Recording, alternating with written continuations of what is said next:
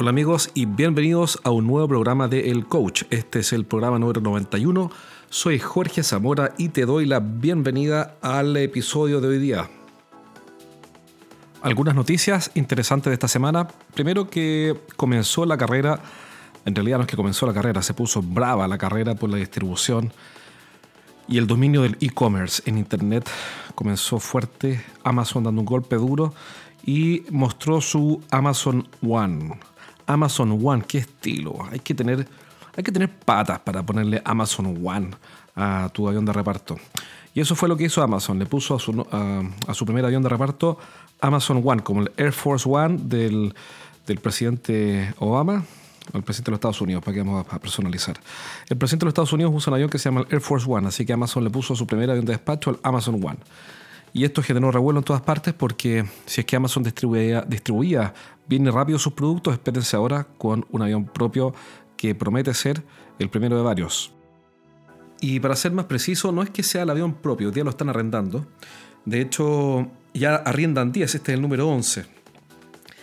Pero ¿cuál es el punto? El punto es que ¿dónde está el golpe? El golpe está en que este, este avión está dedicado a los clientes premium eh, de Amazon, que son los clientes Prime.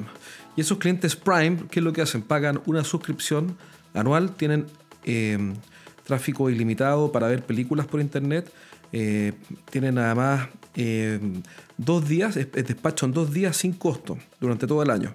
Entonces, este avión, el Amazon One, es para el Prime Service, es para los clientes premium y, eso es lo interesante, que está dedicado a los mejores clientes de Amazon, a los más fieles y sin duda a los más rentables.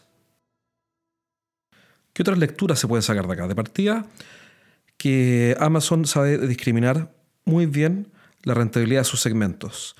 Y fíjate, uno muchas veces en las ventas hace lo contrario. ¿A qué me refiero con hacer lo contrario? A que le distribuimos la misma cantidad de esfuerzo o el mismo nivel de atención, el mismo foco a clientes de baja rentabilidad, media y alta rentabilidad. Y en Amazon eso lo tienen totalmente claro. A los clientes más rentables y les invierten más para crear, sin duda, un círculo virtuoso donde tenemos una pequeña comunidad de fanáticos que finalmente son eh, los evangelizadores o, o, los heavy users, el círculo más cercano, el, el círculo de clientes hiperreactivos que van a estar como buenos fans esperando nuestro próximo servicio premium. Y no está dirigido a todo el resto de los millones de clientes de Amazon que sencillamente compran de forma esporádica. Por ejemplo, yo compro de forma esporádica. Compraré un ebook o un libro una vez al mes, una vez cada dos meses. Y, eso no me hace estar en la lista de los clientes Prime porque tampoco me interesa el despacho en dos días de inmediato. Pero en Amazon conocen mejor que nosotros muchas veces, nosotros me refiero en nuestro rol vendedor, conocen muy bien la ley de Pareto. ¿Y qué, es lo que dice la ley de Pareto? Dice que una pequeña, un pequeño set de causas explica la mayor parte del efecto o del resultado. Y si eso lo llamamos a la caracterización o la segmentación de clientes, tendríamos que un pequeño grupo de clientes que despachan sus productos eh, con el Amazon One eh, en la modalidad Prime generan el 80% del profit o del resultado, del beneficio, de la utilidad del negocio. Entonces, para ellos, la empresa invierte más recursos y para los clientes de menor rentabilidad, como yo, em, les invierte menos recursos. Y fíjate que interesante, porque cuando nosotros tenemos una cartera de clientes, como me ha tocado ver en estos últimos días, eh, empresas donde el vendedor tiene una cartera de 300 clientes o de 400 clientes, Muchas veces el CRM o, definitivamente los gerentes caen en la contradicción vital de intentar darle a todos los clientes el mismo nivel de atención o el mismo nivel de foco. Y eso en la práctica no es posible, no es realista. Porque por un montón de razones de partida, pero además de las razones de orden práctico, por una razón de orden estratégico, y sería que a todos los clientes le estaríamos dando el mismo trato. Y eso sencillamente no es óptimo, porque la función de producción, de, considerando que mi tiempo es el insumo, la maximizo distribuyendo el esfuerzo en forma discriminada y no igual para todos. Así que bien por Amazon, los felicito. Otra lectura más, por último, es que ahora están compitiendo de lleno, o quizá ellos no lo declaran, pero es evidente, ¿no? Con TNT y FedEx. Entonces es curioso porque los que eran partners para hacer despachos, hoy día, em, hoy día son competencia. ¿Hasta qué punto hoy día las relaciones son tan claras? No lo sé, porque hoy día un competidor puede ser proveedor y un proveedor puede ser competidor. Nadie lo sabe. El mundo moderno es demasiado complejo como para poder predecir qué es lo que va a pasar o cómo se van a, organizar las relaciones entre proveedores, clientes, intermediarios, etc. Así que Amazon entra fuerte al negocio del courier con su avión número 11, el primero dedicado a los clientes Prime, Prime Air y felicitaciones por su Amazon One. Otra lectura, y con esto ya termino de buscar la quinta, pata al gato, como se dice, es que em, alguien me dijo hace un tiempo atrás que todo lo que se pueda vender por Amazon pierde valor. Y tiene razón, ¿en qué sentido? A que en Amazon partieron con el tema de los libros, no sé si se acuerdan, pero sin duda eh, competían con Barnes Nobles, que a todo esto me encanta cuando voy a Estados Unidos, me meto a las Barnes Nobles y uno puede estar horas de horas ahí eh, sin ningún problema, no como en las librerías nacionales en que uno tiene que pedir perdón, permiso y hacer reverencias para sacar un libro y sentarse a hojearlo. Allá tienes hasta un Starbucks adentro y uno se sienta en la cafetería y lee, lee, lee, lee. Yo a veces agarro pila de 5, 6 o 10 libros y me quedo una hora solamente revisando los títulos, los índices y así, que esto es un dato. Una buena forma de escanear el libro por dentro es escanear los títulos, los índices. Y así uno puede saber si es más interesante o menos interesante, etc. Bueno, la cuestión es que allí nadie te molesta y, y, uno puede leerlos con toda tranquilidad. Entonces, eh, efectivamente, Amazon le ganó la batalla a Barnes Noble porque Barnes Nobles, hasta donde entiendo, lo que ellos hicieron fue decir, no, mira, ¿sabes qué? El precio del flete hay que meterlo dentro del precio de venta porque nadie va a pagar eh, el precio por separado. Y obviamente quedaron más caros, 5, 6 o 10 dólares o 15 dólares más caros que la competencia, que era Amazon. Y Amazon dijo, no, nosotros vamos a separar el precio y los clientes van a ver claramente cuál es el precio del producto y cuál es el precio del flete. Cuanto corto, los clientes sí estaban dispuestos a pagar el, flete aparte y por ende terminaron ganando la carrera y Barnes Noble hoy día, si bien vende por internet, lo relevante para ellos, hasta donde entiendo, porque no soy experto del tema, estaría en las tiendas. Y el dominio del internet hoy día lo tiene Amazon. ¿Cuál es el punto? El punto es que todo lo que se puede vender por Amazon se va a vender por Amazon. Es decir, partieron con libros, después electrónica, después juguetes, hoy día ropa, eh, no sé si ya están vendiendo reactores nucleares o submarinos por Amazon, pero eh, en un tiempo más tal vez empecemos a encontrar eh, tanques o quizá hospitales por Amazon. Es decir, todo lo que se puede vender por Amazon se va a vender por Amazon. ¿Por qué? Porque esa es la naturaleza de la tecnología. La tecnología no tiene restricciones en el sentido de que una vez que toma una dirección se sigue desarrollando. Y por ende, si el mismo, la misma, el mismo canal que tienen actualmente para vender libros y electrónica y ropa, lo pueden usar para vender eh, artículos de deporte, de casa, de pesca y ropa y qué sé yo, otro tipo de cuestiones, insumos médicos, lo van a hacer. ¿Cuándo y qué día lo van a hacer? No lo sé, pero lo van a hacer. Entonces, si tu producto, tu servicio se puede vender por Amazon, em, sí, hay una oportunidad para venderla por Amazon, pero por otro lado, Em, em, hay un pequeño problema y ese problema es que Amazon lo que hace finalmente es comoditizar todo lo comoditizable. ¿Y, lo, y, por qué? Porque el fondo, el rol del intermediario, que tal vez en este momento eres tú, eh, que estás escuchando este programa, empieza a desaparecer. Nadie necesita un intermediario para comprar por Amazon. Entonces, ¿qué es lo que... ¿Qué, lecturas se pueden sacar o qué ideas se pueden extraer de acá? Es que precisamente nuestro rol como, rol como intermediario, nuestra configuración de productos, puede tener una línea que sea amazonizable, por llamarlo de esta manera, es decir, que se pueda vender por Amazon, pero es importante tener una línea que no sea amazonizable, eh, en el sentido que no se pueda vender por e-commerce como un simple commodity de precio conocido y difícilmente diferenciable, sino que sea un producto donde nosotros agreguemos valor y nos diferenciemos de la competencia y de todas las otras alternativas. Entonces, ojo con eso porque todo lo que se puede amazonizar se amazonizará.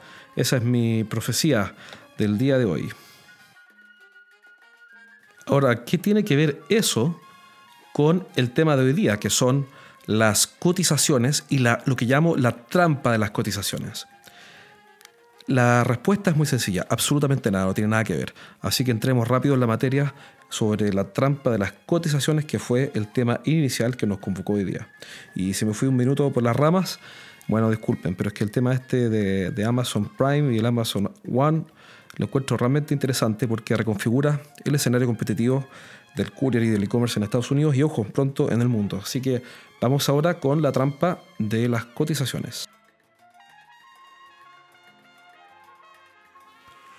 ¿A qué me refiero con la trampa de las cotizaciones? Me refiero a que he visto varios casos en las últimas dos semanas en las que los gerentes, para hacerle seguimiento a las oportunidades, eh, llaman al vendedor y le dicen, oye, revisemos las últimas 10 o 15 cotizaciones que realizaste y trabajemos sobre ellas.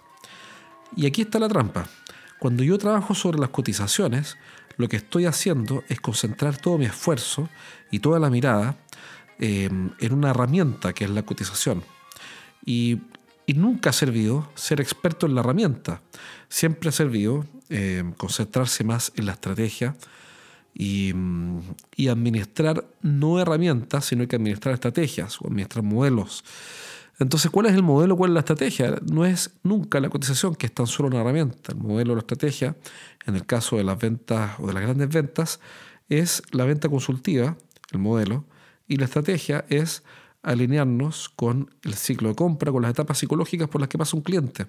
Por ende, cuando le decimos a un ejecutivo de ventas que nos vamos a concentrar en las cotizaciones, lo que estamos diciéndole es que la relación con el cliente es secundaria, que toda la atención hay que volcarla al producto, a la especificación técnica del producto y, ojo, naturalmente, al precio.